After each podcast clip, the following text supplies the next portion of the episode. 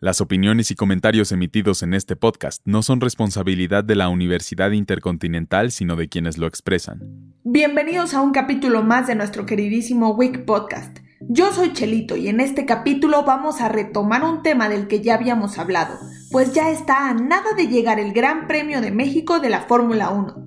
En el primer capítulo nos quedamos a la mitad del campeonato y ahora ya estamos a una semana de vivir uno de los mejores eventos que se llevan a cabo en nuestro país. Y qué mejor que con Checo Pérez en su mejor momento. Después de vivir el gran premio más corto de la historia por culpa de la lluvia en Bélgica, los pilotos, monoplazas y toda la logística viajaron a Países Bajos después de 36 años de no correr en el circuito de Zandvoort. Como coloquialmente se dice, en su casa y con su gente, el mejor piloto de la temporada, Max Verstappen, se llevó la victoria.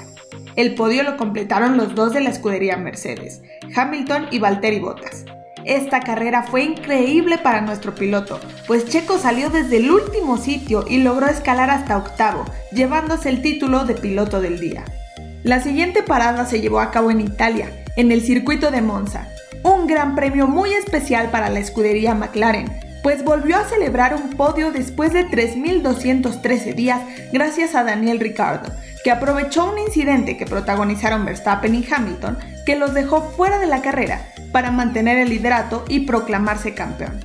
El podio fue alcanzado también por Lando Norris y en tercero por Valtteri Bottas. Para este momento, Verstappen se mantenía al frente del campeonato con 5 puntos de ventaja sobre Hamilton.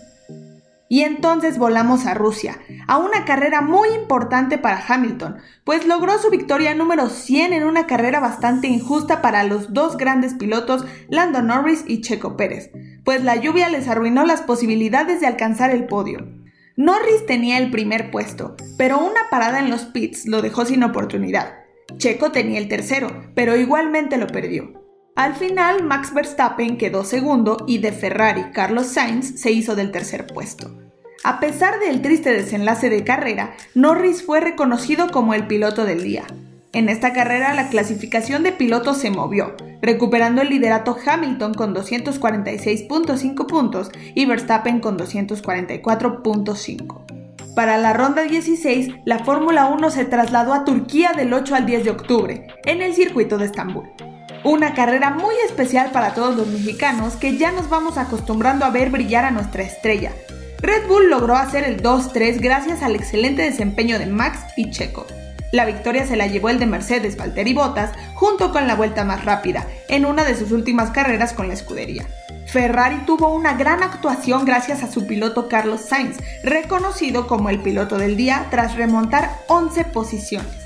Gracias a este resultado, Max retomó el liderato de pilotos con 262.5 puntos contra los 256.5 de Hamilton.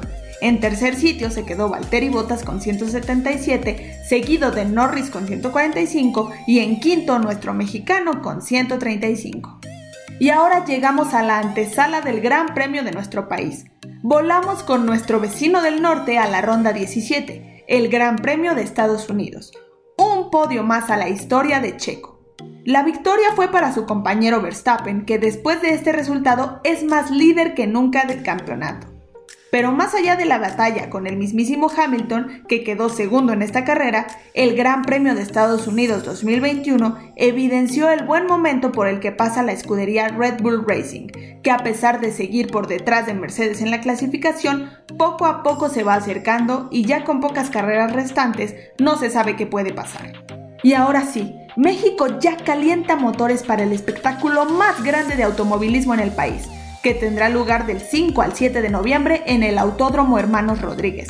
Max Verstappen llega liderando el campeonato de pilotos con 287.5 puntos, seguido del inglés Hamilton con 275.5. Le sigue su compañero Valtteri Bottas con 185 y en cuarto lugar con su mejor actuación, nuestra estrella Checo Pérez con 150 que gracias a sus excelentes resultados pasados logró superar apenas por un punto al de McLaren, Lando Norris que completa el quinteto. El mexicano va a aterrizar en su tierra en el mejor momento, tras cuatro podios en esta temporada, dos consecutivos, e incluso en uno no tuvo hidratación por una fuga en el sistema que procura líquidos al piloto dentro del habitáculo del auto. Pero eso no lo detuvo.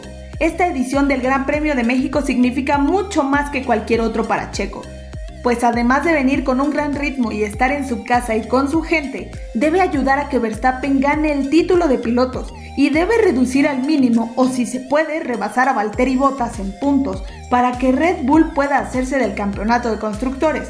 Y por si fuera poco, también debe mantener abajo a Lando Norris, pues le va pisando los talones. Empieza la cuenta regresiva. Desde el lunes han empezado a llegar los implementos necesarios para la carrera. Siete aviones Boeing 747 ya aterrizaron en la ciudad con todo el equipamiento de la Fórmula 1. Cada avión transportó cerca de 38 pallets con equipo de la Federación Internacional del Automóvil, la Fórmula One Management y las escuderías.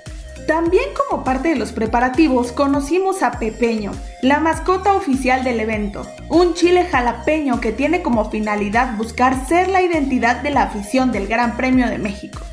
De la mano de Pepeño, los organizadores convocaron a todos los asistentes a formar la bandera verde, se busca pintar de verde las gradas del Autódromo Hermanos Rodríguez con el apoyo del público, con la finalidad de mostrarle al mundo la gran pasión que se vive en México con la Fórmula 1. Se invita a los aficionados a vestir de verde y asistir con distintos elementos mexicanos como máscara de luchadores, banderas, zarapes, entre otros. Y si tú eres uno de los suertudos que asistirán a este magno evento, no olvides que ya se han emitido los protocolos de salud. Primero los organizadores hacen mucho énfasis en que si 14 días antes del evento estuviste en contacto con una persona contagiada, te abstengas de ir. Para poder ingresar debes tener tu certificado de vacunación solamente en formato PDF, no en JPG o JPG. También deberás realizarte una prueba PCR en los laboratorios que indique la organización en su página web o seguir las indicaciones para el registro previo con el esquema de vacunación completo. De esta manera podrás obtener tu Fórmula 1 Fast Pass para que el ingreso sea muchísimo más ágil. Ya está todo listo para escuchar rugir los motores en nuestro país, esperando que Checo tenga una increíble actuación que lo lleve a poder festejar en su casa y con su gente. No te vayas a perder la Fórmula 1. Muchas gracias por escuchar este capítulo. Les recordamos que esto es un proyecto institucional de la Universidad Intercontinental por parte de la Licenciatura en Comunicación Digital.